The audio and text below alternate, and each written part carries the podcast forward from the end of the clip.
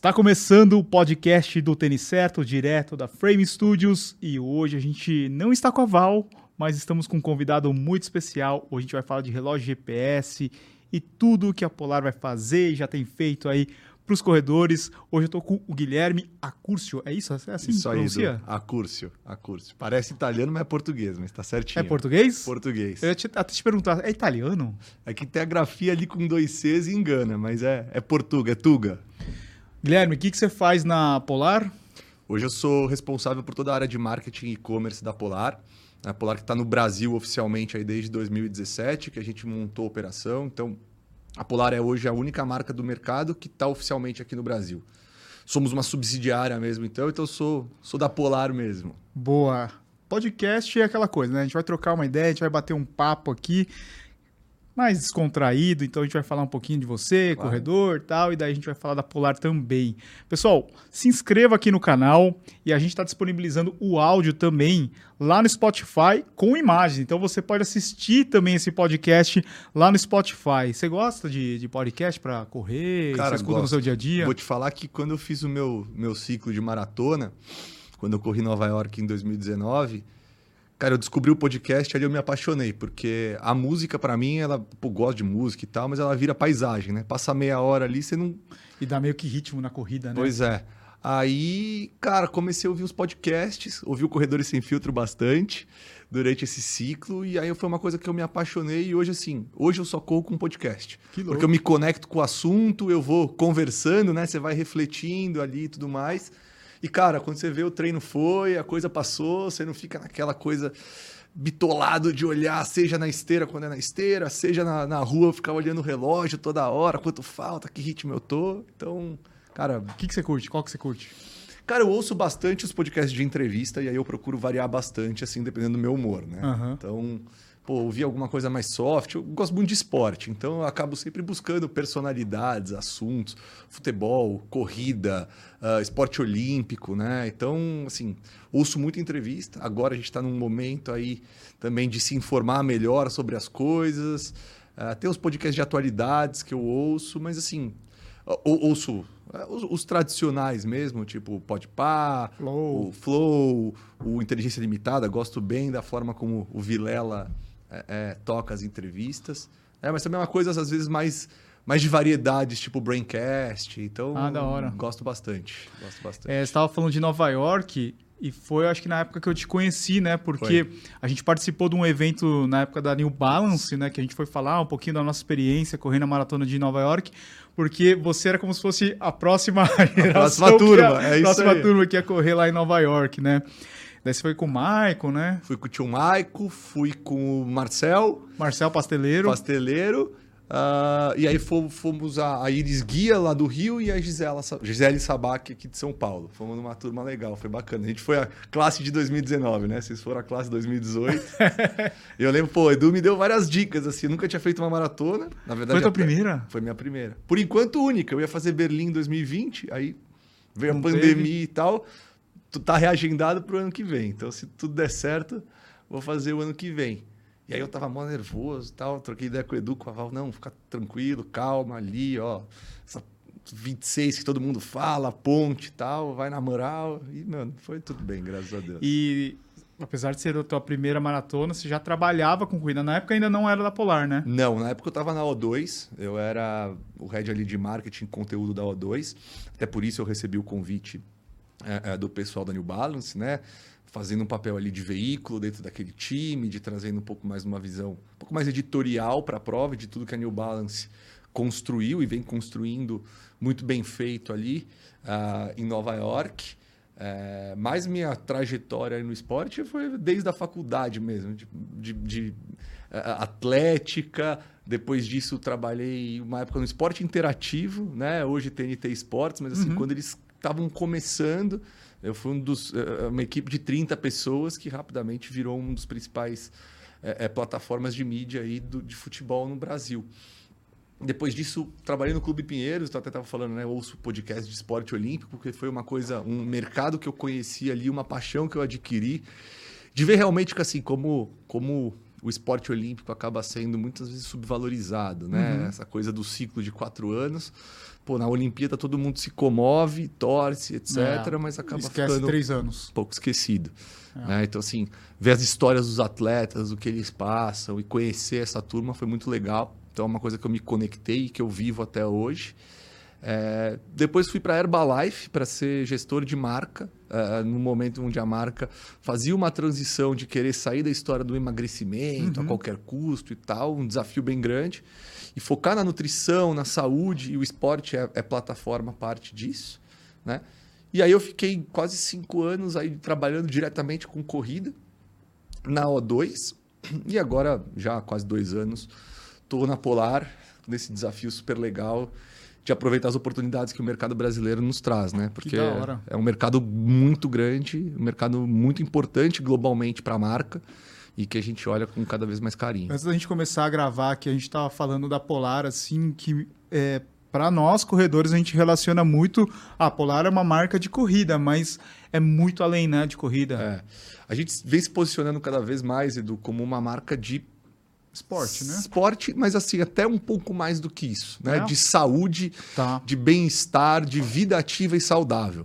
Por quê? Assim, é, é, é, acho que a pandemia, ela, ela não, não vou dizer que ela acelerou, mas talvez ela escancarou um movimento que já existe há algum tempo das pessoas se preocuparem mais em se conhecer conhecer o seu corpo, monitorar o seu corpo. Então a gente vê aí várias outras marcas e wearables dos mais variados possíveis que trazem isso. Uhum. Né? O próprio celular hoje é. ele te dá algumas métricas de sono, são coisas mais rasas, não são coisas tão precisas, mas são bons nortes para a gente ir se conhecendo. E a Polar ela ela está inserida nisso, né? É uma marca que tem 45 anos, a gente completou 45 anos agora, de esse ano. De origem finlandesa, né? De origem finlandesa, exatamente que inventou isso. Uhum. Então, há 45 uhum. anos atrás foi inventado o primeiro frequencímetro e aí, a partir daí, é história. Né? Para a gente chegar hoje na complexidade e na. A, a, em todas as ferramentas que existem hoje dentro de um wearable esportivo. Seja ele um frequencímetro, seja ele um relógio. É, então, assim, Cuidar da saúde, conhecimento, data, data, informação é o DNA da marca. É uma empresa de dados, na verdade. É uma né? empresa de dados. Né? né? E quando a gente Relacionada fala. à saúde, esporte e, e, e, atividade física. É isso, né? é isso. A gente fala assim. Eu até procuro fugir do termo esporte, porque o esporte é uma atividade física específica. E parece muito performance. Parece né? muito performance. Então, é. assim, eu costumo falar muito em atividade física, porque isso uhum. é amplo. Cada um eh, se mantém ativo de várias formas. Né? Desde a pessoa que, poxa, a, adota hábitos ativos e saudáveis no seu dia a dia, né? por mais praxe que seja, é o subir a escada em vez de pegar o elevador, é o vou então a pé na padaria, por uhum. mais que seja três ou quatro quadras, um pouquinho mais longe, e assim você vai evoluindo, evoluindo, evoluindo, e isso é importante para a gente, para a nossa saúde e longevidade, uhum. né? É, e a Polar ela se enquadra muito nisso. Então, assim, quando a gente vai, principalmente para estudos científicos, para literatura médica, etc., a Polar é um grande parceiro desses profissionais de saúde. Uhum. Vários deles atrelados ao esporte atividade física, sem dúvida alguma, medicina esportiva, fisiologia esportiva, mas não só isso. Né? Polar tem parceria com. Uh, uh, a Organização Mundial de Cardiologia, é, fez um, uma ação muito legal ano passado do Dia Mundial do Coração, porque o nosso DNA, a, uhum. frequência cardíaca vem do nosso DNA, né? então o padrão ouro que a gente chama de mensuração de frequência cardíaca. E então assim, esse público é um público que consome também muito polar. É um público que está conectado com a marca. Em 2020 foram publicados cerca de 3 mil, uh, 3 mil a 3.500 estudos científicos utilizando wearables uh, esportivos, que a gente chama. Mais da metade dele utilizou-se polar né? enquanto todas as outras marcas juntas não representaram nem 50% dos estudos. O que mostra essa questão de precisão, de credibilidade e de conexão com dados, né? Uhum. Big Data, ciência, precisão acima de tudo. Sim. É, só para o pessoal ter uma ideia assim, aqueles tops que os jogadores usam, atrás dele tem um, um sensor. Um sensor GPS, exatamente. Né? Tem... O que, que mede no, no jogador? Ali vai medir tanto deslocamento, então ele, porque diferente dos sensores é, é, que estão no mercado hoje, que medem exclusivamente a frequência cardíaca, aquele sensor é um, é, é, um material, é um produto mais evoluído, né, mais complexo, que tem ali o GPS e que tem também a mensuração de frequência cardíaca. Então, a, a fisiologia do time, tudo isso consegue acompanhar uh, deslocamento, a oscilação da frequência, gastos calóricos, um dashboard completo que aliado à medicina esportiva, então mensuração de lactato, entre outras coisas que a fisiologia esportiva nos dá, vai tomar a decisão de, poxa, vamos poupar determinado jogador, né? Não dá para ir Os um pouco mais. Os comentaristas ficam loucos, né? Só, não, na minha época o cara ficava mais duas horas ali batendo é. falta, hoje não, não pode mais cara, encostar na bola. Mas uma coisa que é muito, muito, muito discrepante é assim, você vê o quanto cada jogador hoje percorre, né? É no muito campo. Mais? É muito mais. É? Quase coisa de 100% a mais, dependendo do jogador e da posição. É o esporte se evoluindo, é, é, é, a capacidade física se evoluindo. Né? A gente fala do breaking two, da barreira das duas horas, do, do Bolt que, que, que, exterminou vários recordes. O corpo humano ele está sendo cada vez mais trabalhado, uhum. estudado nos seus mínimos detalhes. Então, isso às vezes, quando a gente vai para a precisão do segundo, isso fica mais evidente uhum. e a gente nem está olhando para o impacto que isso traz em outras modalidades que a, que a evolução ela é mais, uh, mais tênue, assim, mas que quando você olha no horizonte de tempo de 20 anos, poxa, nós estamos falando do dobro da distância é. percorrida. Eu tenho uma teoria bem, bem polêmica que eu acho que, que deveria se tirar um jogador de cada time de futebol. Não, mas uma evolução, uma evolução foi a troca de cinco jogadores, Sim. que eu acho que já faz muita diferença, né?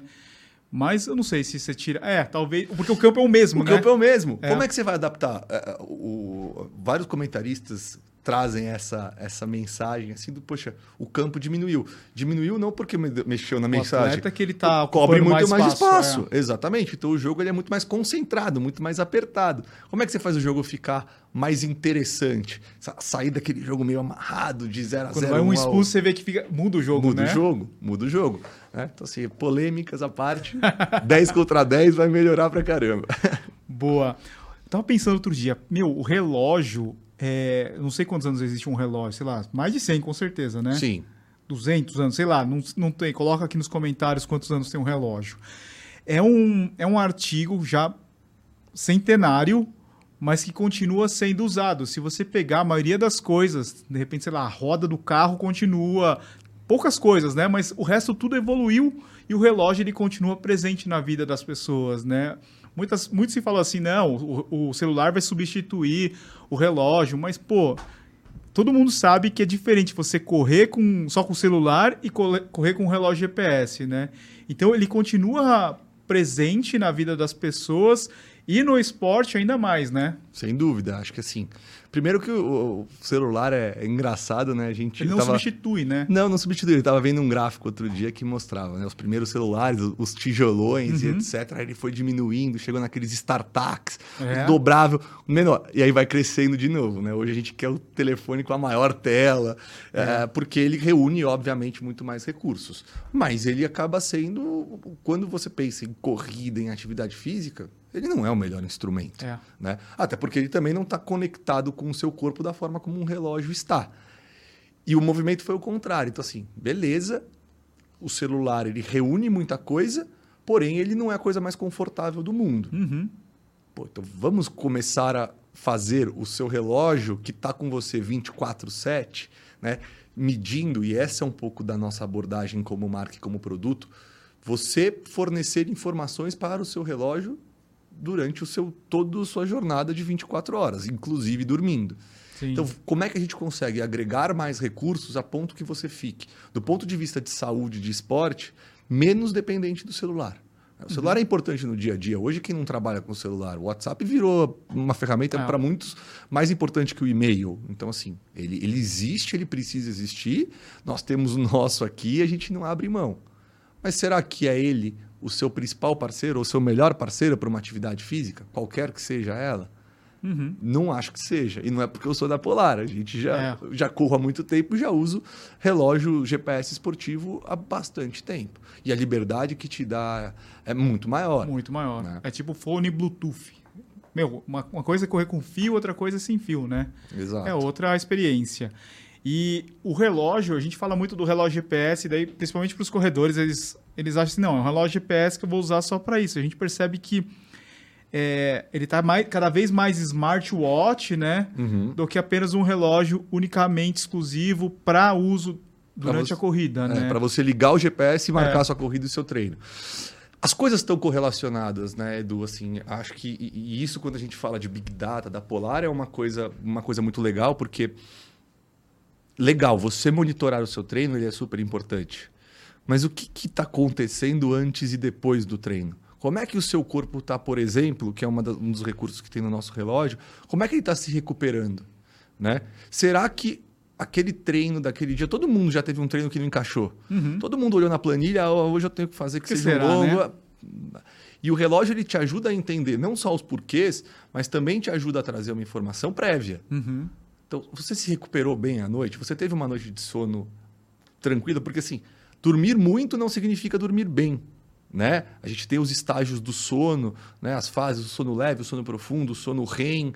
Né? Ah, então, o relógio hoje, com, com base no seu acelerômetro, no seu medidor de frequência cardíaca, etc., ele consegue trazer com uma precisão os estágios do sono, por exemplo, e até mesmo a questão de sistema nervoso uh, autônomo.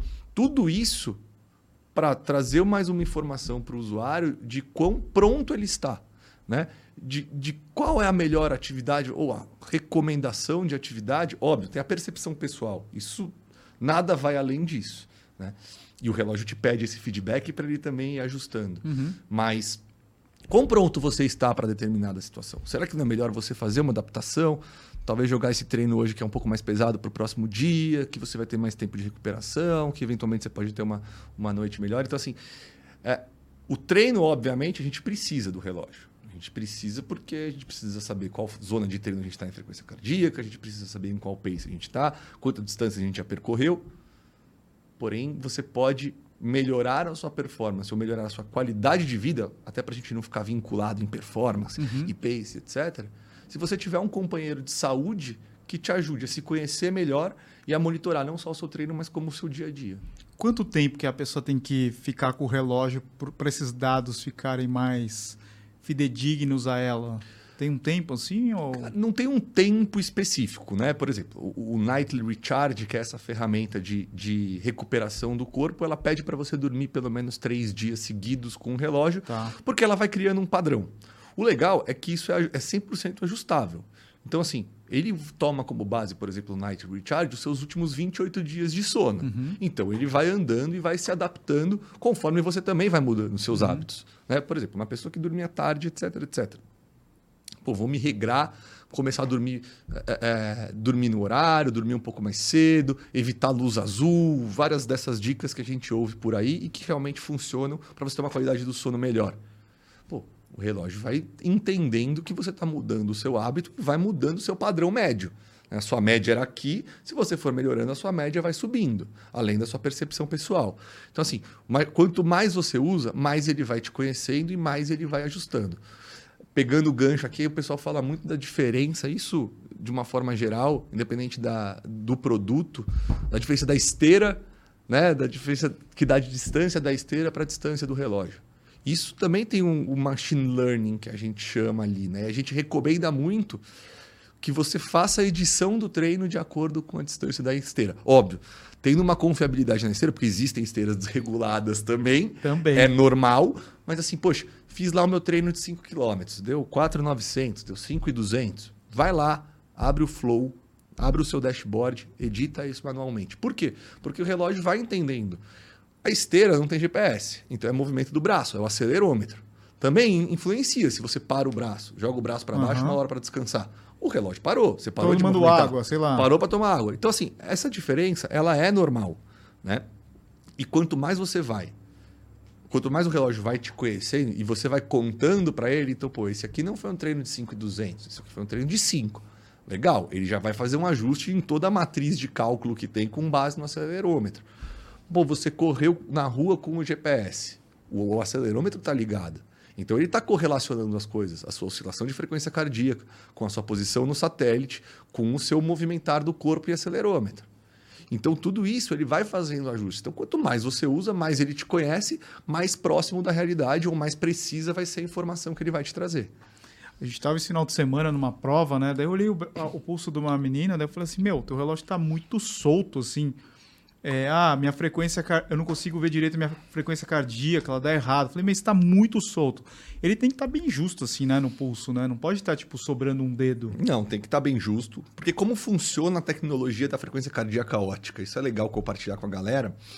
Porque isso é a tecnologia, de novo, aqui eu estou falando da tecnologia em si, independente da, da marca, uhum. né? É, a tecnologia de frequência cardíaca ótica é o que? Você tem vários sensores de luz, né? Várias, no caso da Polar são 10 LEDs com quatro tipos de frequências diferentes. Essa luz ela é emitida, ela penetra na nossa pele, ela chega até o vaso sanguíneo. O vaso sanguíneo está passando, né? O sangue está passando, perdão, e essa luz está batendo. Ao passar, reflete-se luz. Tem os receptores, são quatro receptores, que captam esse reflexo de luz e transformam isso numa informação de frequência cardíaca. Então, diferente, por exemplo, das cintas, que é com eletrocardiograma, ali ela pega o pulso elétrico do coração. Uhum. Aqui ela pega o fluxo sanguíneo dentro dos vasos. Conforme, você, quanto mais solto tiver, mais interferência de luz tem. Luz externa. Uhum. Então, Você assim, vê na natação é diferente, né? Não é tão preciso quanto na, no, direto no pulso na corrida, né? Por isso que até que a gente lançou um, um sensor de natação que vai no óculos, uhum. né? Uh, e mede na têmpora. Tá. Porque você tem menos movimento do braço, então tá. você tem menos água entrando, você tem o que eu costumo chamar de efeitos ou impactos externos, uhum. entendeu? Então, assim, usar um relógio um pouco mais frouxo. Tem pessoas que suam mais, tem pessoas que suam menos, e isso vai aumentando o jogo do relógio, é. né? Ah, pelo, uhum. pigmentação da pele, tudo isso, de alguma forma, tem um impacto. Alguns mais, alguns menos. É uma diferença pequena, né? Mas, assim, o uso do relógio, a forma de utilizar o relógio, está totalmente correlacionada e ligada à precisão dele. Né? A gente tem esse ossinho aqui, então a recomendação é, poxa, usar abaixo do ossinho, mais próximo ao corpo, que aí você vai ter uma mensuração cada vez mais precisa. A Val gosta de usar aquela, aquela fita, né? Eu, eu acho o um pouco... Sense. O Sense. Eu, eu acho um pouco de incômodo, assim, mais uma coisa para ficar no meu braço, né? É. Mas ela só... Ela confia ela acha melhor e, e, o treinador se baseia na frequência cardíaca dela. Então, é importante. Então, acho que o Rodrigo Lobo também usa, né? Sim, sim, sim. Os dois usam porque eles preferem desse jeito, né? É, é mais preciso? Por que, que eles fazem isso? Ele acaba sendo mais, mais preciso, tá? Por quê? Por dois motivos. Primeiro, enquanto o relógio tem, tem quatro cabeças de sensores, a, a cinta, o VeriSense, vai ter seis. A tecnologia ela é ótica também, então ela tem esse mesmo sistema. Porém, voltando ao ponto das interferências externas, pela forma onde, pelo, pelo local do corpo onde ele é utilizado, uhum. né? Então é ou no antebraço ou no braço, ele sofre menos interferência. Né? Então aqui a gente tem o punho que a gente mexe, é. etc. Ele fatalmente você consegue usá-lo um pouco mais é, apertado, sem incomodar tanto quanto o punho. Uhum. E tem outra, que aí eu volto na questão do fluxo sanguíneo. Quando a gente está falando de fluxo sanguíneo, obviamente o sangue demora mais e chega menos nas nossas extremidades. Por exemplo, quando está frio, onde fica gelado? Ponta do nariz, ponta dos dedos. Por quê? Porque o fluxo do sangue demora mais para chegar lá, vaso construtor, enfim. Não vou me alongar com essas chatices também. Quando você usa aqui ou aqui, você está mais próximo do coração. Uhum. Então você tem um sangue chegando, sendo bombeado e chegando com mais vazão e você está captando essa informação quanto mais perto. O sensor eletrocardiograma, ele está no coração. Ele está pegando o pulso elétrico aqui. Então ele está buscando na fonte. Por isso que não existe nada mais preciso do que a cinta uh, de eletrocardiograma, uhum. né? o sensor de eletrocardiograma. Mas a diferença, ela não chega a 2% quando você compara com o VeriSense e ela não chega a 5% quando você compara com o relógio. Uhum. Né? Então, assim, ah, é a mesma tecnologia do relógio. Por que, que dá diferente? Porque é mais preciso. Justamente por isso. Porque ele está menos suscetível a essa interferência externa e está mais próximo da onde o coração é bombeado, uhum. da onde é a nossa frequência cardíaca, batimentos Sim. por minuto. É... Então é um produto que assim funciona super bem. Ele tem ainda essa questão da natação como um recurso adicional. Mas acho que é mais para quem trabalha com a frequência cardíaca dentro do, do treinamento, É. né? Mas para a maioria dos corredores aqui direto no pulso funciona Pois super é, bem, né? Funciona super bem. Porque eu estou te falando, dá uma diferença de 5%. É. Assim. É, óbvio que se você quer precisão, se você vai buscar performance, e a gente vê isso, Uhum. todos os atletas, né, eles utilizam, seja o recurso da cinta peitoral, seja o recurso do VertiSense, que é o sensor óptico, a braçadeira. Ah, isso significa que não dá para confiar no relógio? De forma alguma. De forma alguma. O- hoje a a tecnologia está super desenvolvida, né? Ah, e a precisão dela é, é muito boa. E a gente vem atualizando esses sensores a cada novo modelo, a cada nova família de produtos. Ele vem sendo cada vez mais preciso. É. É, você falou que esse sensor óptico ele trabalha com é, o reflexo, né? Isso. É, tem gente que fala assim, não, pô, tem que usar o contrário aqui no pulso, né? Por causa das veias, sei lá eu. Isso daí é mito, né? Mito, mito, mito. Porque ele não está trabalhando especificamente nessa veia. Com- porque- é porque acho que quando você mede a pulsação é com os dedos assim, né? Daí É. a pessoa acha, não, vamos virar que é o contrário. Não, não, isso é mito. É, O relógio foi feito para usar dessa maneira. Sim, né? sim. Pra ficar correndo e olhando, virando o punho, não faz sentido. É, Então, assim, como eu falei, o que pode interferir, poxa, pigmentação de pele, a, a quantidade de pelo, suor, a forma como utiliza. Agora, assim, assado, é, mesma precisão. Ô, Gui, a gente vê uma evolução também das baterias, assim, né? De modelo para modelo, assim, a gente vê que tem durado mais. Alguns modelos são específicos até para quem é, é atleta de endurance ou triatlon, tal, que vão durar mais, muito por conta do tipo de treinamento, do tipo de prova que a pessoa vai competir. Mas uma coisa assim que o pessoal fala assim, pô, por que, que os relógios da Polar é, não tem música, não tem, não tem como armazenar música? É muito por questão da, da bateria também? Cara, é Não? menos por questão da bateria e hoje, assim, é uma discussão que o mercado tem bastante, até pela abertura das plataformas, Uhum. tá?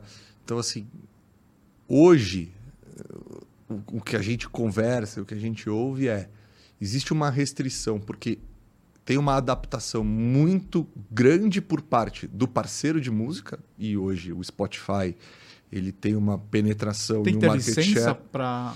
Tem que ter licença, mas mais do que a licença, que a questão ali é muito menos investimento para ter uma licença, mas é todo um ajuste que deve ser feito do lado deles para fazer essa conexão. Entendi. Então, assim, tem menos, assim, não tem a ver com bateria para durar mais, até porque isso é uma decisão do usuário. Uhum. Né? Mesma coisa do celular. Quanto menos você usa, mais dias ou mais horas vai durar sua bateria. Quer usar muito, quer assistir streaming, quer fazer um monte de coisa. A bateria ela pode durar até dois dias, até três dias, mas ela vai durar menos conforme o seu uso. Então, a bateria não tem a ver com isso. Tem a ver com essas amarras.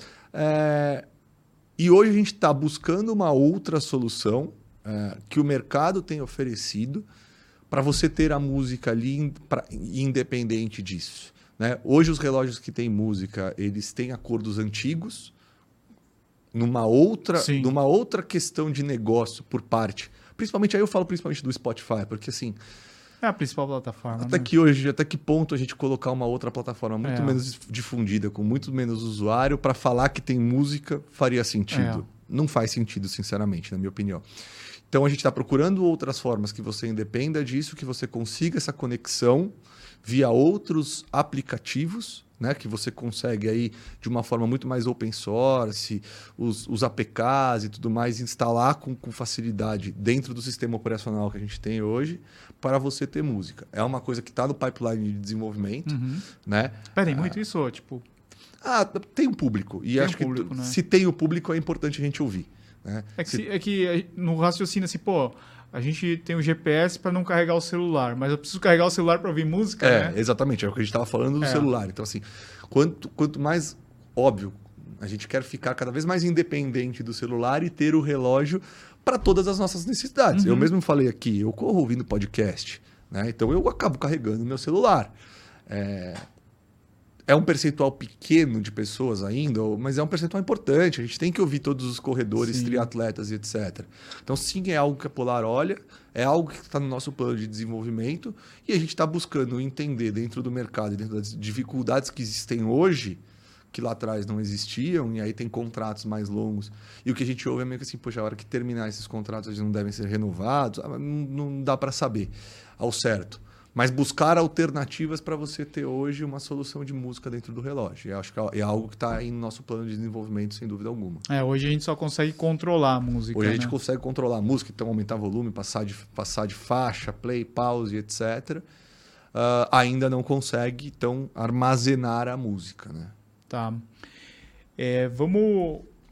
Ó, vou te falar uma coisa assim que a gente fez agora no aniversário do Tênis Certo. A gente fez uma enquete perguntando para as pessoas com relação ao GPS. A gente poderia ser um pouco mais poderia ser um pouco mais aprofundado. A gente perguntou mais sobre os tênis, tal. Uhum. Mas o relógio GPS a gente perguntou assim se as pessoas têm relógio GPS, sim ou não, ou se elas têm interesse em ter, né?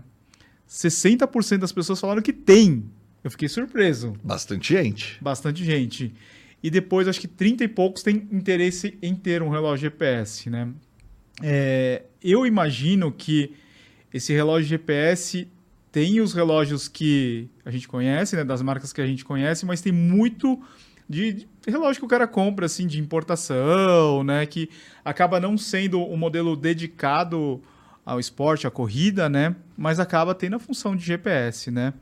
É, você acha que é, é legal as pessoas terem um relógio GPS, né? Quanto mais pessoas tiverem, melhor para a prática do esporte, até para. Total, para movimentar o mercado pra e para mais gente praticando. Acho que esse é o principal. Mas você acha ruim, assim, tipo. O é, que, que, que, tem de, que, que, tem de ruim nesses modelos, assim? Lógico, você não vai falar o modelo e tal, mas. É, melhor, vamos falar assim, não vamos falar as coisas ruins. Vamos, assim, qual a diferença desse relógio, é, desse smartwatch que tem GPS, para um relógio que é dedicado à atividade física ou Perfeito. saúde, como você falou? A principal diferença está em leitura de dados e precisão. Tá. Acho que é isso. Porque assim, GPS. O que é GPS? GPS é um satélite, uma antena que eles trocam informação. Uhum. Eu, eu, vou fazer uma, uma analogia para ficar mais fácil de entender aqui. Sinal de celular. É uma antena e um satélite que trocam informação, ou antenas que trocam informação entre si. O sinal ele oscila, o sinal varia né? Dependendo da cobertura, da qualidade da antena, de componentes e etc. O que eu falo sempre é assim: não tem almoço grátis, né? Você não vai comprar um produto de 500, 400, 300 reais e vai achar que ele vai te entregar a mesma coisa que um produto de 1.500, 2.000 e, e, e, por aí vai. Né? Então tem uma diferença de qualidade de componentes que vão te dar uma precisão muito melhor naquilo que está sendo mensurado.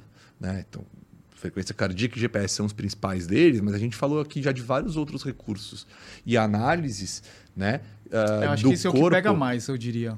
Você pega tipo a plataforma de, desses relógios são muito ruins. Ah, não tem conexão com Strava ou com qualquer outro aplicativo, com tre treino online. É... Eu acho que isso é o que pega mais. É, assim, a gente fazendo uma comparação até com outros mercados endêmicos da corrida de rua, Edu, você pode falar sobre um tênis né? E aí você entrar no mérito de marca, não sei o quê, mas assim, você vai comprar tênis de entrada, um tênis de entrada, vai é. funcionar bem para algumas coisas, vai. Conforme você vai evoluindo e conforme Exato. você vai entendendo a sua necessidade, você vai buscando coisas que você confia em mais ou que te entregam o valor que você quer para aquilo, né? Então assim, a corrida é a mesma coisa, o relógio é a mesma coisa. Poxa, a partir do momento que você passa a não confiar na informação, ou até você confia na informação, mas ele, ele começa a te dar uma informação que é rasa para você, você demanda de mais informação, você tem que buscar as marcas que são especialistas nisso. Uhum. Né? Eu costumo falar que assim, poxa, você tem smartwatches que têm recursos esportivos e você tem smartwatches que têm recursos smart. Proposta dos, eles podem até te oferecer numa primeira visão coisas similares. Mas a proposta de cada um é completamente diferente. Mas eles estão se aproximando, né? Eles estão se aproximando. Como eu falei, você, nós como Polar e outras marcas esportivas, a gente está procurando cada vez mais adicionar recursos é, smart ou recursos do dia a dia, não só da saúde do dia a dia, mas de funcionalidades do dia a dia. Então, os relógios hoje já têm os controles de música, como a gente falou, já tem as notificações smart, né, já tem informação de previsão do tempo, uh, de nascer e pôr do sol, já começa a trazer coisas que não são totalmente relacionadas uhum. à saúde ou à prática esportiva. Né? Da mesma forma que as outras marcas também tentam se aperfeiçoar na questão da informação esportiva. Né? É, outro dia eu- a gente recebeu um relógio, é, não tinha conexão nativa com o Strava. Daí o Rodrigo pegou lá, assistiu trocentos mil vídeos no YouTube e descobriu um cara que fazia uma gambiarra. Eu falei, meu, imagina isso pra uma pessoa normal. O, Rodrigo é, é geek, né? Então Sim, ele consegue sim. descobrir, mas, É isso. cara, imagina pra você ter um Strava no seu relógio, só fazer tudo isso, né? Pois é, então assim, de novo, para quem é o produto? É. Qual, qual é a necessidade que cada público tem? Né? É, de novo, eu, eu não estou preocupado, não é a minha prioridade como marca pelo segmento a pessoa poder responder mensagem no relógio. Uhum. Eu entendo que outras marcas, principalmente quando que vem da telefonia e etc., tenham essa preocupação, porque está conectado com o celular. É isso que ele vende. É você amplificar a experiência do seu celular no seu Sim. punho. É. Perfeito, ele está cumprindo a função. Né? Eu não tô. Essa não é a principal objetivo de quem compra um relógio esportivo. Seria legal se tivesse. Acho que quanto mais coisa tem, melhor. Ou podia ter um Polar Pay, né? O Polar Pay é alguma coisa que está no desenvolvimento, tá? Mas eu queria desmistificar uma coisa em relação ao Pay. Ah, O Pay não é uma questão só de tecnologia, Edu. O Pay é uma questão de acordos comerciais com instituições financeiras. Com a Visa, com a Mastercard, né? com o Banco Itaú, com o Santander Itaú, e é. o Banco do Brasil e por aí vai. Então, assim, não adianta nada eu ter o FRD aqui que faz É, isso. isso. é, essa é uma questão de, de software lá, eles conseguem Exato. fazer, né? Agora, assim, tem marcas, por exemplo, que tem. Quem usa? É. Quem consegue usar? Tem um único banco, tem um único Não, banco brasileiro, Você limitou, né? Tem um único banco brasileiro que tem é, é, compatibilidade com essa plataforma. Então, assim, isso é um ponto que eu quero trazer aqui de uma visão de negócio da Polar, que é o quê? Eu não vou colocar as coisas ou eu não vou é, é, apressar as coisas se eu não tenho, de fato, usabilidade e confiabilidade naquilo que eu estou fazendo. Uhum. Polar é uma marca que nasceu da frequência cardíaca, por exemplo. O Polar não foi a primeira marca que trouxe a frequência cardíaca para o punho. Sim. E quem teve experiência dos primeiros relógios que tiveram a frequência cardíaca criticam muito. Uhum. Por quê? Na ânsia de trazer alguma coisa nova, não trouxe uma coisa precisa como as cintas forneciam. Então a gente procurou desenvolver uma tecnologia, a tecnologia Precision Validar Prime, que é ela, né? hoje, validar, estudar, para falar: olha, agora a gente vai oferecer um produto que tem a frequência cardíaca no punho, que vai te dar a mesma confiabilidade que te dava a nossa cinta. Uhum. Por mais que isso demore algum, um pouquinho a mais. Ô Gui, falando de modelos específicos, para quem tá começando na corrida, qual que, é, qual que seria o modelo da Polar mais indicado? Ah, hoje é o nosso lançamento, o Polar Pacer, que você está inclusive utilizando aí. É um relógio que ele é super completo. Ele hoje, sendo bem sincero, ele é um dos melhores custos-benefícios da linha, né? Porque ele tem um preço aí ah, ah, sugerido de 1,999, então dois mil reais, e ele tem todos os recursos hoje que um corredor precisa. Desde o mais básico, né, com o GPS dual band, então que se conecta eh, com dois satélites simultaneamente, tem conexão com quatro satélites ah, globais aí, o satélite americano, o chinês, o russo e o europeu. Ah, ele já traz alguns recursos de testes, então, para ajudar você a monitorar a sua evolução. Então, teste de caminhada, teste fitness, teste de corrida, que você tem um valor aproximado do seu VO2 máximo. Né? Então, você consegue criar treinos a partir do próprio relógio com base na sua condição física aeróbica. Ah, ele já é um relógio e aí, assim, ele traz, né? A cada lançamento a gente procura agregar tudo que a gente desenvolveu como ferramentas. Então, tudo isso que eu estava falando de acompanhamento do sono, monitoramento de atividades, previsão do tempo, controle de música, tudo isso esse relógio tem. Né? Que, coisas Tem que muito eram. mais que o, E- que o, o iniciante precisa. né? Muito mais que o iniciante precisa. Então, assim, ele é um valor, eu, eu, eu costumo falar, eu sou bem transparente, Edu. Assim, eu não vou falar que é um preço barato, porque É. a gente sabe que dois mil reais não é barato. Né? É um investimento importante que as pessoas fazem, mas ele tem um custo-benefício muito bom. Ele é um relógio multisport, então para quem também quer pensa numa transição para o triatlon, etc., por mais que ele seja um modelo de entrada da Polar, ele tem a modalidade de triatlon e ele vai atender super bem. Né? Então, assim, ele é um produto que, que ele hoje é um dos nossos best-sellers, ele é um queridinho, né? Porque ele vem com toda uma tecnologia nova de frequência cardíaca, de GPS aprimorado, de vidro Gorilla Glass, etc., do ponto de vista de componentes e também de recursos. Né? Então, hoje, se eu tivesse que indicar um relógio para alguém, é, é com certeza um iniciante, é com certeza o Pacer, porque ele vai ser um parceiro durante um bom tempo. Uma coisa que me pergunto assim muito, muito. Pacer ou Vantage? Independente se é M, Pro, V. O pessoal fala assim, mas por quê? Tem, tem concorrência dentro da própria Polar, né? Sim. Qual sim. que eu compro, Pacer ou Vantage? Cara, o Vantage é uma, é uma linha que, assim, a gente. É uma linha super queridinha nossa, porque foi uma linha que marcou justamente essa mudança. Essa evolução, né? Essa mudança de patamar da Polar. Né? De trazer relógios com uma tecnologia muito melhor, com um aspecto estético muito melhor, tela colorida, enfim, componentes mais de qualidade de produto. E foi uma série que realmente transformou a marca. Então ela tem um, um recall, inclusive, dentro da comunidade muito forte. Né? O Pacer, ele vem com a mesma qualidade. Tá? Ele vem com a mesma qualidade e ele vem com um posicionamento de corrida porque ele traz mais recursos para o corredor. Né? O Vantage M, na época foi lançado o M com o Vantage V, depois veio o V2 e mais recentemente o M2. Eles trouxeram um pouco mais do, do aspecto de performance.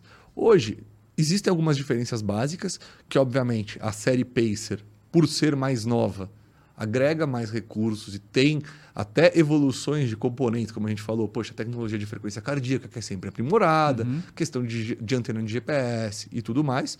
Não são diferenças grandes, obviamente, mas se você compra um produto de 2018, ele naturalmente ele é um pouco pior do que o de 2019, porque existe uma evolução. É... Mas são produtos similares. Eles entram com uma questão ali de estética também, poxa, eu gosto mais desse, eu prefiro mais esse, um relógio um pouco menor, um relógio um pouco minimalista, ou um relógio maiorzão e tudo mais. Ambos vão funcionar para para os dois públicos, uhum. entendeu? O Vantage M2 ele acaba tendo uma série de recursos uh, melhor que o M e até algumas diferenças interessantes em relação ao Pacer, mas ele está abaixo do Pacer Pro, até por isso tem uma diferença de precificação. Né? Até a construção dele, né? Até diferente. a construção dele. Você vê que são materiais é. diferentes, componentes diferentes, né? Mas, por exemplo, uh, uh, o Pacer em relação ao Vantage M, ele já é um relógio superior. Ele já é um relógio que tem ali, do ponto de vista de funções e até de hardware, ele já é um relógio mais completo. Né? É um relógio de maio desse ano, uhum. o outro é um relógio de 2018. Então é natural que isso aconteça, é natural que a cada evolução. Só que assim, a gente também tem uma preocupação de não é porque ele é um produto mais novo ou um produto com evoluções que a gente vai empurrar preço em cima do nosso consumidor. Não é isso. Então Vão perguntar, poxa, mas eles são produtos de, de, de, de idades diferentes e têm o mesmo preço hoje em dia? Sim. É. Porque eu não preciso colocar hoje o Pacer com um valor maior do que o Vantage M só porque ele é um produto mais novo. Não, o que a gente quer é democratizar o esporte. Uhum. O que a gente quer é tirar o mito de que o relógio GPS, para esses 35% que querem ter, de que é um produto feito exclusivamente para quem é corre abaixo de pace de 5, por exemplo. Uhum. Não é. E mais do que isso, ele não é só um relógio de pés de corrida. Ele é um monitor da nossa saúde. Uma coisa interessante quando a gente fala de relógio GPS, ah, a gente faz um review, o pessoal fala assim, ah, tá muito caro, não sei o quê. Não adianta, tem coisa que não adianta explicar, porque o cara vai continuar falando, tá muito caro. Mas a gente vê assim, por exemplo, um tênis hoje, é, a gente viu uma evolução de preço que há dois anos atrás, se você falasse 800 reais num tênis, era muito caro, né? Hoje meio que ficou normal 800, caro agora é 1.500, claro. né? Tipo, dobrou o preço. O, o GPS não teve, eu não lembro de ter uma, uma mudança tão grande assim, tipo, dobrar o preço do, do relógio GPS, mas ainda assim, eu vejo que as pessoas têm uma percepção que é, é ele é caro, mas ela não compara com o resto dentro da corrida, tá? Então a gente está falando dos materiais de corrida. Você vê hoje uma camiseta de, de corrida, ela custa 200 reais né? O, o tênis ele custa mil e pouco, ah, os outros acessórios também eles subiram de preço, meias né? de mais de 100 reais, por Meia exemplo. mais de 100 reais. Só que o relógio ainda ele tem essa imagem assim de ser caro. Você fala assim, nossa, o relógio é muito caro tal.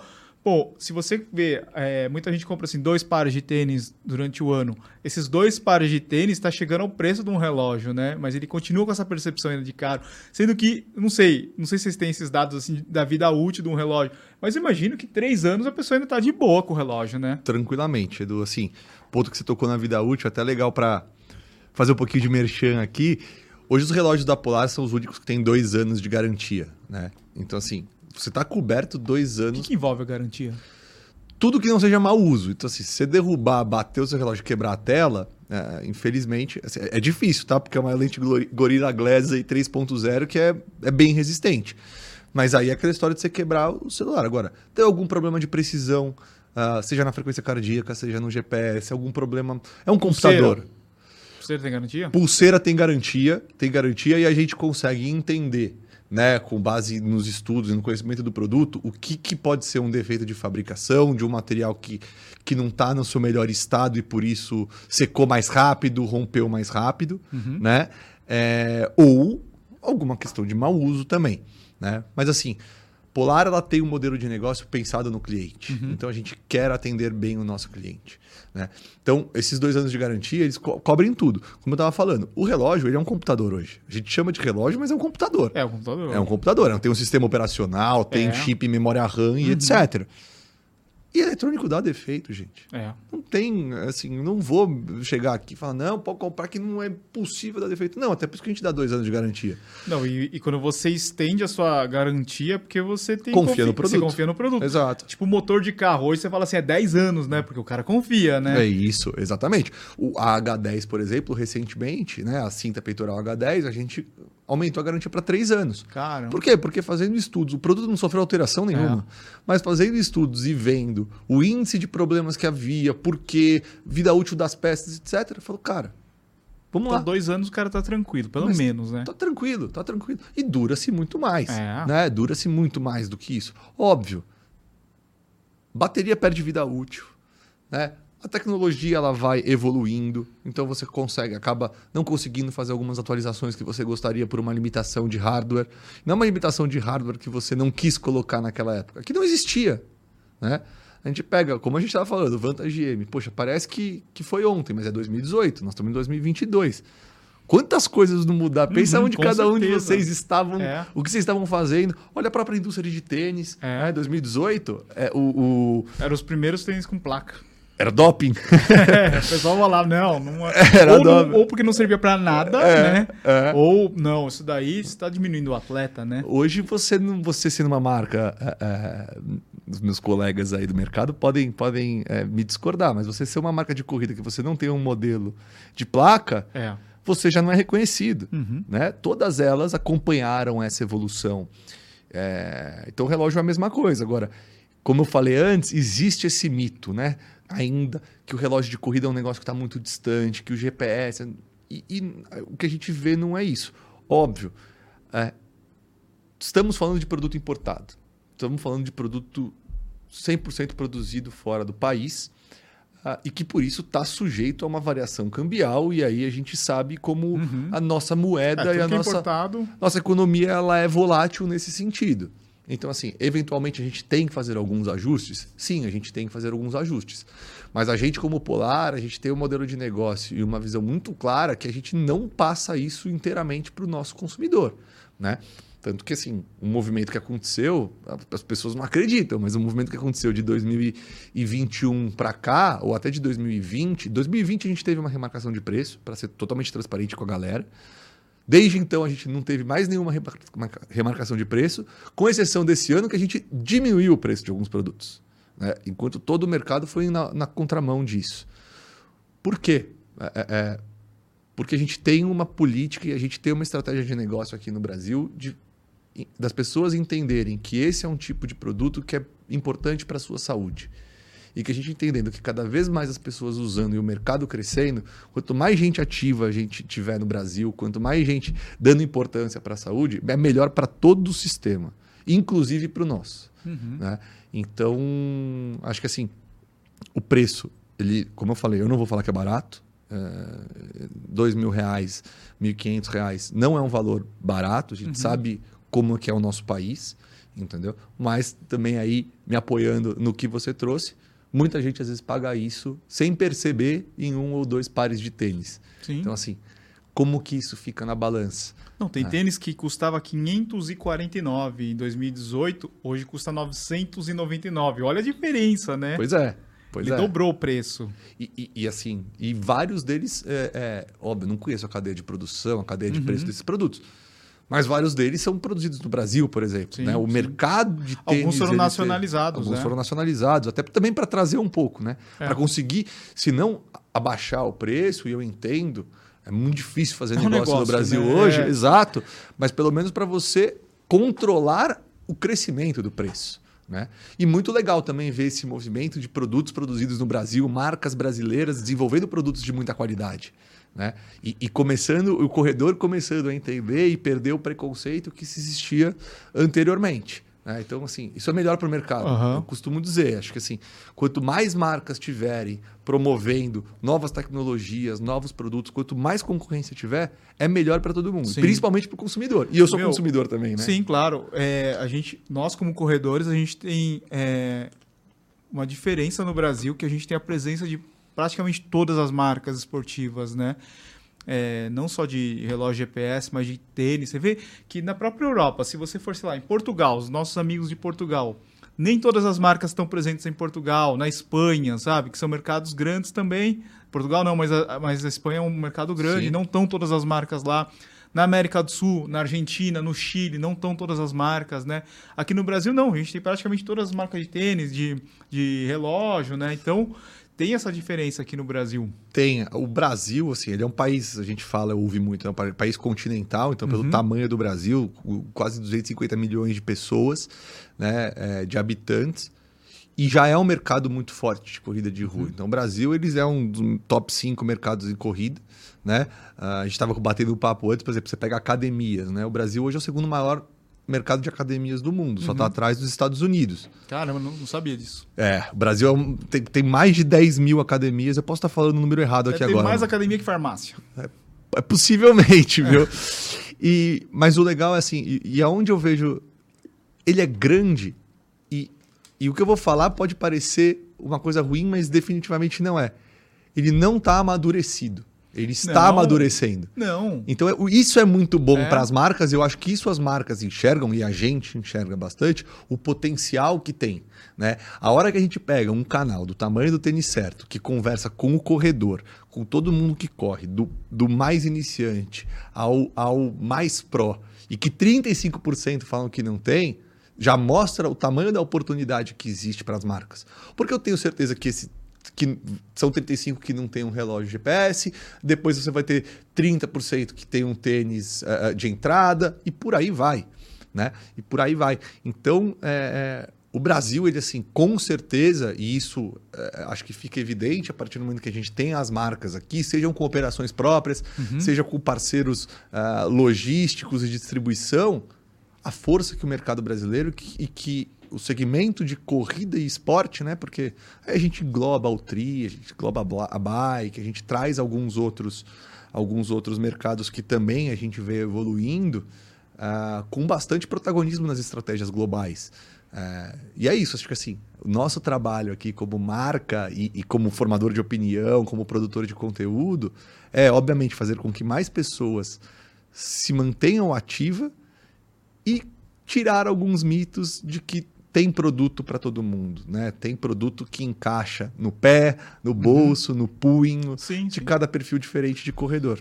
Tem uma. Não sei se você pode falar isso. É, qual que é o tamanho assim, da Polar no, no mundo? O, o Brasil, o Brasil para Polar no mundo. A gente é uma empresa é, é, de capital fechado, né? Então eu não posso abrir números e etc. Mas o Brasil está entre os, os 10 maiores mercados da Polar no mundo, né?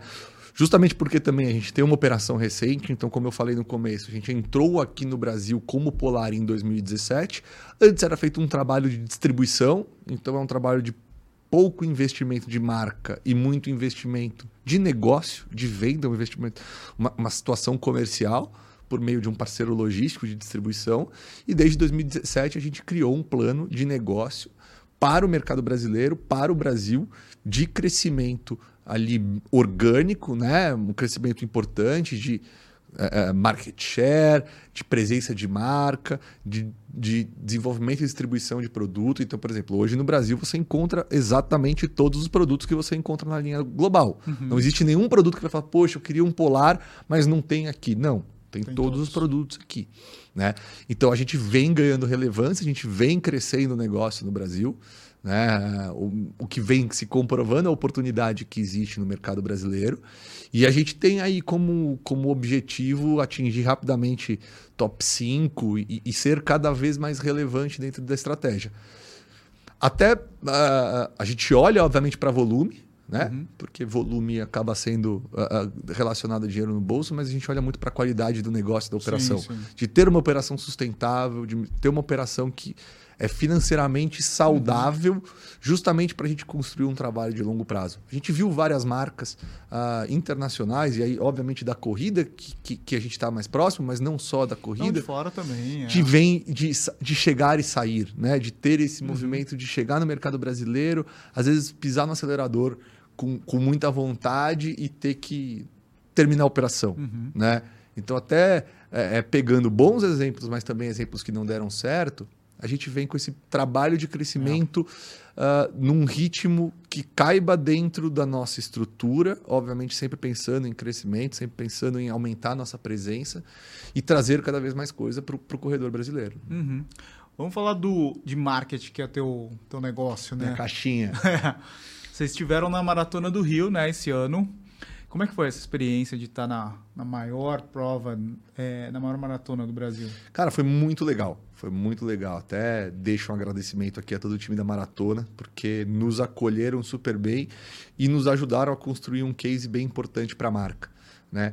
É, de novo, acho que dentro desse processo de maturação do negócio no Brasil, estar presente em grandes eventos e em eventos que trazem essa brasilidade, que sejam icônicos para o corredor brasileiro é importante para estabele se estabelecer como marca. Né? E a gente começou esse trabalho com a Maratona do Rio. A Polar já esteve presente na Maratona do Rio em anos anteriores à uhum. pandemia, uhum. mas ali muito mais como uma oportunidade comercial de ter venda de produto. Né? Dessa vez entramos na Maratona do Rio como um parceiro oficial da prova. Né? Levando a série Pacer como os relógios oficiais, enfim, fazendo um trabalho uh, muito forte de marca associado ao que, na minha opinião, é o maior produto de corrida do Brasil e da América Latina. Né? Acho que quem chega perto ali, o pessoal de Buenos Aires, que já faz esse trabalho também há algum tempo e acaba sendo destino de vários brasileiros e outras uhum. pessoas uhum. da América Latina. Mas uh, a Maratona do Rio ela vem cada vez mais se tornando um produto nacional, com certeza, mas internacional. Sim, até, sim. né? De tendo pessoas de várias nacionalidades vindo para o Brasil. Rio de Janeiro dispensa apresentação, né? É um dos lugares mais bonitos do mundo, um dos lugares que as pessoas querem conhecer.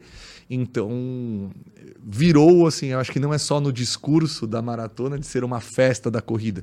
De fato, é, a gente esteve lá esse ano, independente de polar ou qualquer coisa, você viu como a energia da prova é. Então, assim, é, é um parceiro estratégico para nós, é, na minha opinião, para esse movimento de aproximar a marca do público de corrida do Brasil. E eu acho que o stand da Polar lá na, na prova, é, você pode dizer melhor, funcionava não apenas assim como um ponto para o pessoal comprar o produto, mas como uma experiência de conhecer, de ter uma. De estar tá você lá, o André, o pessoal que, que tá envolvido na marca, assim, não tipo vendedores, né? Sim. Pra galera trocar ideia, para falar, para tirar dúvida, né? Não só a questão de, de comercial, de venda. Não, é, né? Vou te dar um exemplo. assim. Eu ajudei a configurar uma série de relógios, seja de usuários que tinham acabado. prova. Pois é, seja de usuários que tinham acabado de comprar ali uhum. e já uhum. queriam usar. No dia seguinte a gente falava, até a gente fala, cara, calma. Mas beleza, vamos embora. A gente confia no produto, usa. É, é, muito mais uma questão de costume do que de, de confiabilidade, sem dúvida alguma. Mas de ajudar. Poxa, eu tô, tô enfrentando tanto problema, eu não consigo sincronizar com o flow no meu celular. Não, pera. Então, assim, é também um momento da gente, como marca, se conectar. Né? E óbvio que a gente, como Polar, a gente está ali com o nosso público. Ouvir é, é muito importante. Ouvir é muito importante. Então, assim, de, desde o início desse projeto, em nenhum momento a nossa ideia foi trazer terceiros ali, seja promotores, vendedores, etc. Óbvio que a gente tinha uma equipe de venda, mas que já estava acostumada a trabalhar com produtos, porque o volume de gente é muito grande e a nossa equipe é pequena, mas a gente levou o nosso time de negócio, o nosso time de marketing, o nosso time de assistência técnica para estar em contato com o nosso cliente, né? para ouvir o nosso cliente, para ajudar para educar, mas principalmente para ouvir. Uhum. Né? Porque, como a gente estava falando lá da história da música, assim, existe a demanda. Sim. Então, assim, quais são as dificuldades que a gente tem? E às vezes a dificuldade, ela não está nem numa, numa mudança no produto, numa evolução do produto, e sim na forma de se comunicar, uhum. na forma como você passa a informação. Né? Hoje, com rede social, site, WhatsApp, com tudo isso, é muito fácil você corrigir ou é muito rápido você é corrigir rápido, é. isso e passar a informação de uma maneira correta. Então, assim, estar ali presente foi muito importante para a gente da Polar, ouvir as pessoas e se conectar com as pessoas. E também eu acho que foi muito legal para as pessoas conhecerem a Polar. É. Né? Uhum. É, é, e não ficar essa coisa, uma coisa muito distante de quem é a marca. Uhum. A marca é feita de pessoas e nós estamos lá, nós corremos, nós pedalamos, nós acho nadamos. Essa tendência, né? Todo, a marca tem que, tem que mostrar um rosto, assim, né? E ela tem que respirar aquilo que ela é. faz. Né? Hoje, é, é, a gente incentiva muito internamente todos a praticarem esporte. Esporte atividade física, na verdade, né? Qualquer que seja. Pô, você não gosta de correr, não tem problema nenhum. Eu gosto de fazer yoga, eu gosto de nadar, eu jogo vôlei, tem de tudo lá, né? Tem, tem, tem um rapaz que joga badminton no time hoje. Pra, dá para jogar beach tênis? Dá para jogar beach tênis. eu jogo beach tênis. Vim do meu beach tênis ontem à noite, mas dá para jogar tudo. O relógio tem mais de 150 modalidades esportivas. E a gente vai procurando se desenvolver, né? E evoluir. Tem modalidades que vão surgindo. Né? O beach tênis é uma modalidade nova, uhum. que logo a gente espera também disponibilizar no relógio. Né? Futevôlei é uma coisa brasileira, mas que está crescendo para caramba. Né? Você já vê vários países uh, uh, uh, com costa litorânea ali na Europa que o, que o futebol começa a fazer parte do dia a dia. Tem um tal de pickleball agora, que é um, que é um, um esporte de raquete também, que está uma febre nos Estados Unidos e já está chegando no Brasil. Então, assim, a gente tem que acompanhar a evolução uhum. do esporte como um todo. É. Né? Porque é o que eu te falei, a gente não é uma marca de corrida, a gente é uma marca de saúde, é uma marca de atividade física. Sim um negócio muito massa que aconteceu esse ano, a gente foi lá para a Maratona de Barcelona e a Polar era patrocinadora. Coincidentemente, a gente acabou conversando e, e, e vocês fizeram uma ponte, não sei como, lá com a Polar da Espanha. Como que era o nome da moça lá? Esther. Esther. A Esther. É, Esther. A gente conversou com a Esther, super simpática. E ela deu um relógio para Val correr lá, né? Era um azul, eu não lembro se era uma cor nova, não sei. Ela deu um, um relógio para Val correr.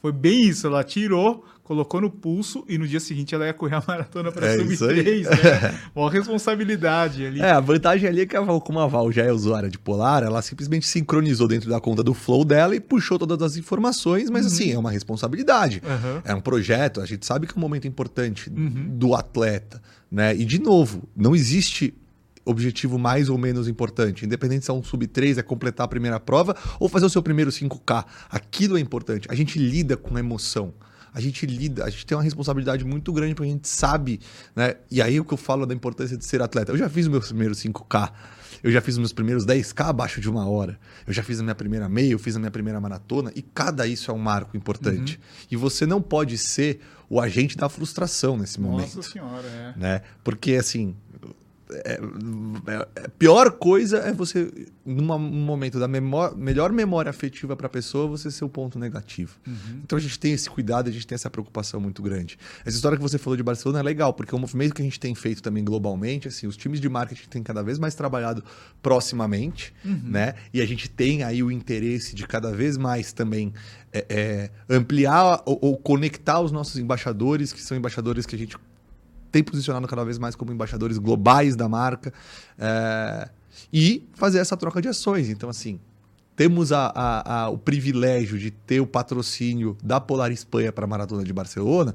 Legal, como é que a gente vai se utilizar disso com os nossos parceiros aqui Meu, no Brasil? É, é importantíssimo é ter importantíssimo. essa conexão, né? E, e acho que isso também é um outro ponto que quando a gente vê esse movimento lá fora de polares que já estão mais maduras, porque já são unidades de negócio há mais uhum. tempo, nos incentiva, e aí voltando ao tema, a trabalhar um portfólio de eventos com provas que têm relevância internacional aqui. Porque como não seria legal também da mesma forma receber um espanhol, receber um finlandês, é. né? É, receber pessoas da Ásia e por aí vai. Né? Então, transformar a Polar, né? e até uma questão cultural interna da, da empresa de One Polar, né? uma única Polar, é uma coisa muito legal, porque os produtos não têm fronteira, a corrida não tem fronteira, uhum. né? Cada vez mais o, o mundo está conectado e globalizado. A gente, poxa, recebe pessoas para correr aqui e tem um monte de corredores brasileiros saindo para correr.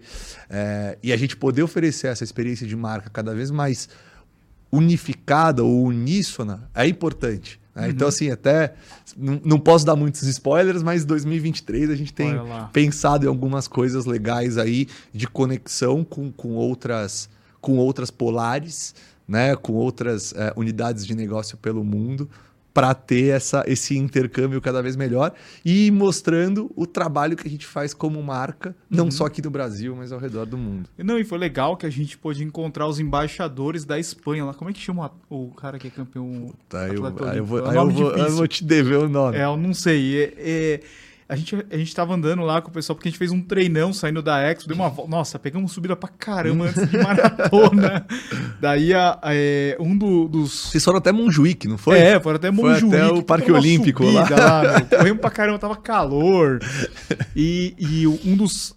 Uma das pessoas que tava junto com a gente lá era esse atleta aí, olímpico da Espanha, e o cara é uma lenda lá. O pessoal vinha tirar foto com ele, a gente, meu, quem é esse cara? Sabe, né? Não, e daí a gente descobriu, o cara tem livro e tal, e uhum. o cara é super famoso lá. E, e é legal ver que tem o, o, o Edu e a Val lá da, de Barcelona, sabe? Sim. Trocar essa ideia ah, com a galera. Estavam vocês, estava o Ian, que é o embaixador é, da o Polar, a Lana também, uhum. que é uhum. embaixadora da Polar, estava lá. Então, assim, é, é, é legal ter isso. É legal viver essa experiência, é legal ter essa troca até para vocês. Muito, né? muito o exemplo que esse ano a gente. É, é, outra prova, por exemplo, muito relevante globalmente falando, a Maratona de Amsterdã, a Polar Holanda ali, Benelux, né, que eles chamam, também é parceira da prova, então uhum. é algo que a gente tem olhado para ativar. A gente tem a nossa, a, a, a nossa a, é, terra de origem, que é a Finlândia, poxa, que é um país super desconhecido para nós aqui no é. Brasil né? Ah, poxa, que legal seria ir para a Finlândia, uhum. né? Trazer um pouco dessa visão e até mesmo do que está por trás hoje dos produtos. Então, assim, é, é uma coisa muito bacana esse intercâmbio. Você falou, poxa,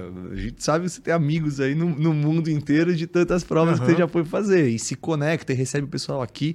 Então, fazer isso como marca também é legal. A gente vê um valor muito grande nisso. E o Instagram da Polar, Polar Brasil, você tem uma liberdade assim de criação, né? Temos. né? Não, não fica tipo, ah, é só pega uma foto lá da, da Global e posta assim. Você pode criar e co-criar com outros influenciadores, outras pessoas, né? Sim, a gente tem uma autonomia muito legal de negócio no Brasil. Obviamente, várias dessas coisas precisam estar alinhadas a posicionamentos uhum. globais, né? Mas assim, é, é, quando a gente fala de marketing, de comunicação e etc, a gente um precisa ser ágil e dois a gente precisa ser criativo. Uhum. Né? Então, assim, a gente precisa trazer brasilidade também. Óbvio que a gente se apoia em alguns ativos. Imagina se fosse um feed só de finlandês. É, exatamente, né? Não, não, conversa com o público não, brasileiro, você não se conecta. Nós somos, como eu falei, um país não só continental, mas um país extremamente miscigenado. Nós temos várias culturas é. aqui. Né? Nós estamos falando um descendente de português com um descendente de japonês numa uhum. mesa falando, falando português do Brasil, uhum. sabe? Então, assim, é, é, nós não podemos ficar é, é, reféns, nesse caso, de uma comunicação global, que também eu entendo que é muito difícil para eles oferecerem um portfólio que se conecta com vários tipos de cultura. Uhum. Até por isso a gente tem a unidade de negócio aqui no Brasil, para a gente trazer essa culturalidade, para a gente trazer essa particularidade do nosso mercado. Né? Então, por isso que a gente investe bastante num time de embaixadores e de parceiros que compactuam e compartilham os mesmos valores que a gente tem como marca e como negócio né? E que nos ajudam nesse trabalho Sim. de mostrar o produto, de mostrar o, o, segmento de mercado do relógio, como a gente vem falando aqui, né? E do trabalho que a Polar faz. Então, assim, criar conteúdo local é uma das nossas prioridades como time de marketing. Né? Por quê? Porque a gente entende que por meio desses parceiros que, como eu falei, comungam uh, uh, dos mesmos valores uh, que nós, a gente consiga se conectar com esse mercado gigantesco que existe no Brasil. Sim, eu e a Val, a gente, a gente curte a marca, assim, a gente Sim. usa no nosso dia a dia, está presente, independente de qualquer coisa, assim. Até outras marcas já vieram falar assim, ah, você não quer fazer, falar sobre, a, sobre... Meu, a gente curte a, a, marca, sabe? Então, eu acho que isso é importante na, na questão do, dos embaixadores, assim. É, né? esse é um ponto muito importante, Edu, porque assim, toda a nossa relação, ela tem uma palavrinha que a gente chama que ela é, a gente não abre mão dela e ela é o primeiro fator de tomada de decisão de seguir uma parceria, que é a autenticidade. Uhum. Né? Eu não quero alguém usando o meu produto porque eu estou estabelecendo uma nova relação comercial com ele. Eu uhum. quero alguém que use meu produto e minha marca porque acredita no meu produto. E como eu falei, mais do que acreditar no meu produto, e a gente está falando aqui que o relógio, o, o relógio GPS como categoria, ele pode e deve fazer parte de qualquer corredor, nós não estamos quando, quando você coloca um relógio da Polar como parceiro da marca, você está trazendo alguns valores que a gente enxerga e que de novo não são negociáveis como marca. Então assim, preferir outros produtos, tá tudo bem, assim, todos nós já uhum, consumimos sim. mais de uma marca de várias coisas e hora a gente preferiu um, hora a gente preferiu outro, se adaptou melhor a A, a pior a B, tá tudo certo. Porém, uma vez que a gente começa a estabelecer uma relação de vínculo de marca, é ela precisa ser autêntica. Então uhum. a gente precisa trabalhar com quem realmente conhece e gosta da marca, se identifica com a marca. Porque senão essa mensagem ela nunca vai ser passada, um de uma maneira correta, dois de uma maneira consistente e três de uma maneira crível, né? Você não quer passar para sua audiência e a gente não quer pessoas falando sobre a nossa marca, o nosso produto, se ela não acredita naquilo. Porque é orgânico. A gente costuma falar com os nossos embaixadores. Pô, mas o que, que vocês precisam da gente, né? Eles perguntam, não, o que a gente vai fazer de conteúdo? Cara, me fala o que você quer fazer. Como você quer construir essa narrativa uhum. dentro da sua forma de se comunicar com o seu público. Eu estou aqui para dar suporte, eu estou aqui para fazer alguns direcionamentos do que, que a gente quer destacar em determinado modelo, qual a informação que a gente quer passar, como é que a gente quer educar as pessoas sobre o produto, sobre a tecnologia, mas a forma de fazer isso, e se você se sente confortável para fazer isso, é você que vai me dizer. Né? Você falou, pô, a Val adora, a gente estava batendo um papo, a Val adora a questão do sono, de monitorar. Pô, legal. Então vamos trazer esse, esse storytelling da Val uhum. para esse recurso. Vai ter alguém que vai falar assim, putz, cara, eu, eu, não gosto de dormir com o relógio porque me incomoda, então eu não monitoro o sono. Eu não vou pedir para essa pessoa falar sobre uhum. recurso de sono, porque assim, ela não vai. Vai ser uma coisa forçada, ela não vai conseguir passar a mensagem. Uhum. Então a autenticidade e trabalhar aliado com pessoas que realmente gostam, como você falou, poxa, a gente usa no dia a dia, tá? Esse é o principal ponto para um próximo passo do nosso lado. Uhum. E não ao contrário. Eu não vou atrás de pessoas que não acreditam no produto. Uhum. Tem tanta gente legal, tem tanta gente fazendo um trabalho tão bem feito. O mercado, como a gente falou, é tão grande. Então, é. pô, vamos trabalhar com quem quer, com quem gosta da gente e que a gente gosta também. Né? Ô Gui, vamos falar do futuro. Já estamos entrando em novembro. Galera, aqui no Tênis Certo a gente é muito voltado assim, ah, vai ter promoção, não sei o quê, vai ter Black Friday, né? Como vai é que vai... Você pode adiantar? Se vai rolar? Vai rolar, né? Vai rolar, vai rolar. Historicamente, a gente sempre tem uma Black Friday aí. E já... o Tênis Certo sempre participa, Sempre né? participa, nosso parceiro oficial de Black Friday. a gente vai ter a Black Friday esse ano. Black Friday no meio da Copa do Mundo. Vamos Nossa, ver como é que jogo do Brasil. Na quinta-feira, é. na véspera da Black Friday. Então a gente está preparando algumas coisas diferentes um pouco esse ano por conta da justamente da Copa, né? Nós do mais viciado em futebol ao que menos se importa, a Copa do Mundo é a Copa do Mundo, então existe uma conexão muito forte com o evento e mesmo uma distração ou uma concorrência de audiência muito grande. Né? Então é alguma coisa que a gente está olhando, mas assim, teremos Black Friday, teremos coisas legais, estamos bolando aqui junto outras coisas.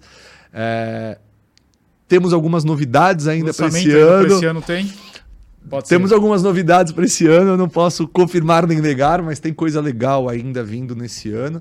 Uh, nos próximos, nas próximas semanas, aí, próximos dias, a gente já vai poder contar para para todo mundo coisas legais que a gente vem e a gente vem aí, né? A Polar vem num ritmo de, de lançamentos bacanas, como eu falo, de reposicionamento da marca, de, de, de é, é, é, mudar a sua linha, a sua abordagem de produto. Né? Acho que o Pacer e o Pacer Pro esse ano eles foram fundamentais para isso, para a gente sim, voltar sim. a ter produtos de corrida para o corredor dentro dessa nova fase. Né? Eu, eu, brinco que esses produtos eles finalmente vieram, completaram um portfólio e, e aposentaram a linha antiga ali de M200, M430, que faziam parte um pouco do perfil Não ainda. tem mais esses modelos? Esses modelos ainda existem no mercado, né? Obviamente, esses modelos também eles estão dentro da garantia de dois anos, Uhum. ah, mas são modelos que hoje a gente Polar não disponibiliza mais. Então, No site da Polar não vai no ter. site da Polar não tem, não são um produtos outro revendedor que ainda tem o estoque. né? ainda tem estoque, né? De novo, são produtos ótimos, são todo mundo tem, tem gente que tem há 2, 3, 4, 5 anos e usa e fala, cara, funciona super bem para mim, eu ainda não vou trocar, vou trocar quando ele morrer só. É, e aí a gente fala da vida útil, né? O relógio dura bastante. Então, essa série veio, a gente veio, e aí agora a gente começa de novo a olhar para outros segmentos ali, outros, outros buracos que a gente tem na linha de produtos para oferecer cada vez mais coisas novas. O cara comprou um Polar na Alemanha. Ele tem a nota, comprou numa loja oficial, tá? Ele veio pra cá, ele tem essa garantia? Sim, garantia global, tendo a nota, sendo um produto comprado num revendedor oficial da Polar ou na própria Polar, a garantia é global. Tá. tá? Precisa ter a nota, né? Obviamente, para a gente garantir até a autenticidade do produto. Né? A gente recomenda fortemente assim, evitar as importações ilegais. Porque É, às vezes a pessoa compra num site grande aqui, num- num- numa loja grande, mas não necessariamente é um parceiro oficial, né? não necessariamente é um parceiro oficial. Então, assim. Como é que a pessoa sabe se é um parceiro? Cara, é- Tem uma lista em algum lugar? é- te- tem uma lista de onde encontrar no nosso site. Então Ou ali- entre em contato com o saque, de repente, ou né? entre em contato com o SAC, né? Ou até mesmo com assistência técnica. Aham. Se tem alguma dúvida, pode mandar mensagem também nos nossos canais Instagram, Facebook, enfim. é, que a gente dá todo esse suporte. Né? É, é importante ter a garantia da emissão da nota fiscal e muitos desses você vê que eles dão uma rateada, uma sabote, sab- sab- sabonetada quando você pergunta sobre a nota. Você tem nota fiscal? Você me entrega nota fiscal? Ah, não. E aí as notas fiscais, às vezes não é nota fiscal, é um recibo. Ixi. E aí começa a complicar. E aí isso vem pra gente. Puxa, aí a gente fica numa, numa situação muito chata, porque a gente sabe que muitas vezes não foi. O cara nem sabia, cara né? nem sabia. E é um cliente Mas eu comprei nosso. naquele site grande. E é um cara né? que, que, que confiou a, nós, né? É. A- a- É complicado. o seu dinheiro, o nosso produto. No final do dia é o nosso produto. Aham. Então a gente faz um trabalho, tenta fazer um trabalho de educação muito forte nesse sentido, né? A gente dá garantia global, assim, poxa, fui viajar, comprei meu polar, pô, tá tudo bem, não tem problema, tem uma nota fiscal. Então guardem a nota fiscal, é importante guardar a nota fiscal para isso, para comprovar a procedência do produto, né? Hum, E a gente pede fortemente que assim, não não usem é, é, de- não comprem seu produto com pessoas que usam, que estão fora da regra. Uhum, Né? Claro. É, sempre tem alguém querendo tirar O vantagem. barato sai caro. O barato sai caro. O barato sai caro. Porque, como a gente falou, um computador pode eventualmente apresentar algum tipo de problema ou não. E a gente fica muito engessado porque, assim, sem nota fiscal, ou vindo numa procedência que a gente não reconhece, é, é, fica complicado para a gente como modelo de negócio. Né? É, a gente faz um trabalho super forte de monitoramento e de antifraude nesse sentido. Então, a gente procura sempre, a partir do momento que a gente tem a propriedade intelectual e a representação da marca no Brasil, a gente consegue é, é, estancar algumas frentes, mas sempre vão surgindo É. novas, né? Não tem jeito. E para 23, cê- temos, teremos novidades, novos modelos, Teremos- novos esportes, novos teremos- features. Teremos novidades, teremos novidades assim. Uma coisa legal, Edu, que junto com essa questão do desenvolvimento de novos produtos e de tecnologia, a gente também vem olhando para serviços, né? Então não só, como eu estava te falando, não só lançar novos produtos, que continua obviamente no pipe, etc. A Polar se posicionar cada vez mais como uma empresa de serviços, oferecendo cada vez mais informação e eh, eh, soluções, desde a pessoa física até grandes estruturas. Então, assim, 2023 é um ano, sim, que a gente vai ter aí novidades, né? Do ponto de vista de produto, como a gente vem tendo eh, eh, anualmente, já desde 2017, quando a gente entrou no Brasil. Ah, mas também aí a gente está olhando para o aperfeiçoamento do serviço que a gente presta. Então tem algumas coisas que a gente ouviu bastante dos corredores, que a gente escutou bastante, não só aqui no Brasil, mas no mundo inteiro, e que dentro de todo o nosso plano de desenvolvimento e pipe de lançamento para 2023, isso passa a ter um protagonismo mais do que ter um novo produto. né? Porque a gente tem aí hoje mais de 2 milhões de usuários ativos por mês uhum. no mundo. Uh, e esse, esse número é muito maior porque a gente sabe que tem pessoas que nem sincronizam o relógio com o Flow, por exemplo. É verdade. Fica lá. Pô, a gente pegou, abriu parênteses aqui, a gente pegou uma. Uh, uh, na maratona, te vendeu um relógio para uma usuária da Polar. Aí ela falou: legal, preciso. Você configura para mim? Do acesso do Flow. Você configura para mim? Configuro. Aí, beleza, entrou lá, recuperou a senha. Cara, o relógio dela demorou quase 50 minutos para eu conseguir configurar, porque ela usava o relógio há 3, 4 anos e ela nunca tinha sincronizado. Meu Deus. Então tinha um histórico de treinos de 3, 4 anos. Assim, não tem milagre, não tem processador mais rápido que resolva esse problema.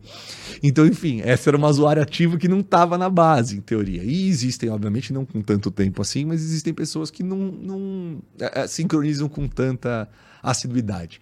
Mas, enfim, então a gente tem 2 milhões, uma base ativa mensal de 2 milhões que cresce a cada mês e a gente ouve essas pessoas. Então, assim, mais do que produtos novos, que são importantes, é, é, é, trazer produtos com tecnologia, com coisas novas que vão surgindo no mercado, mas também agregar recursos ao que já existe. Uhum. Agregar recursos, como eu falei, a pessoas e a, a, a, praticantes de atividade física que já nos confiaram o seu relógio, o seu monitor de atividades. Entendeu? Sim, ela já está lá dentro da, da plataforma, né?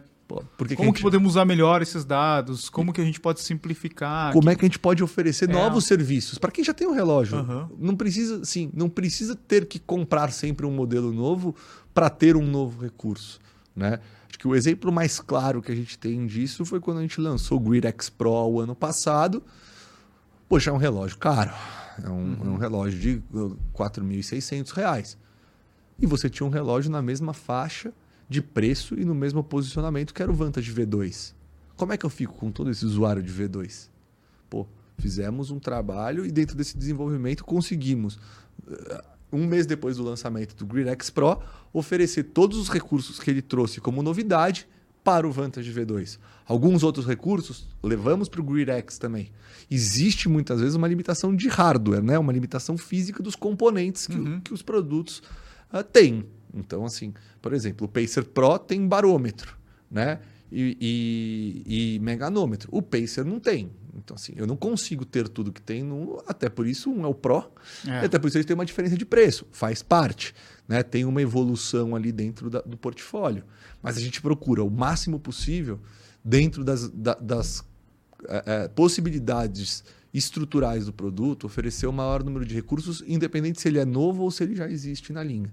E é muito com essa visão que a gente vai trabalhar principalmente uh, uh, 2023. Então, trazer novidades sim de produtos, mas trazer novidades de recursos e serviços para a linha já existente.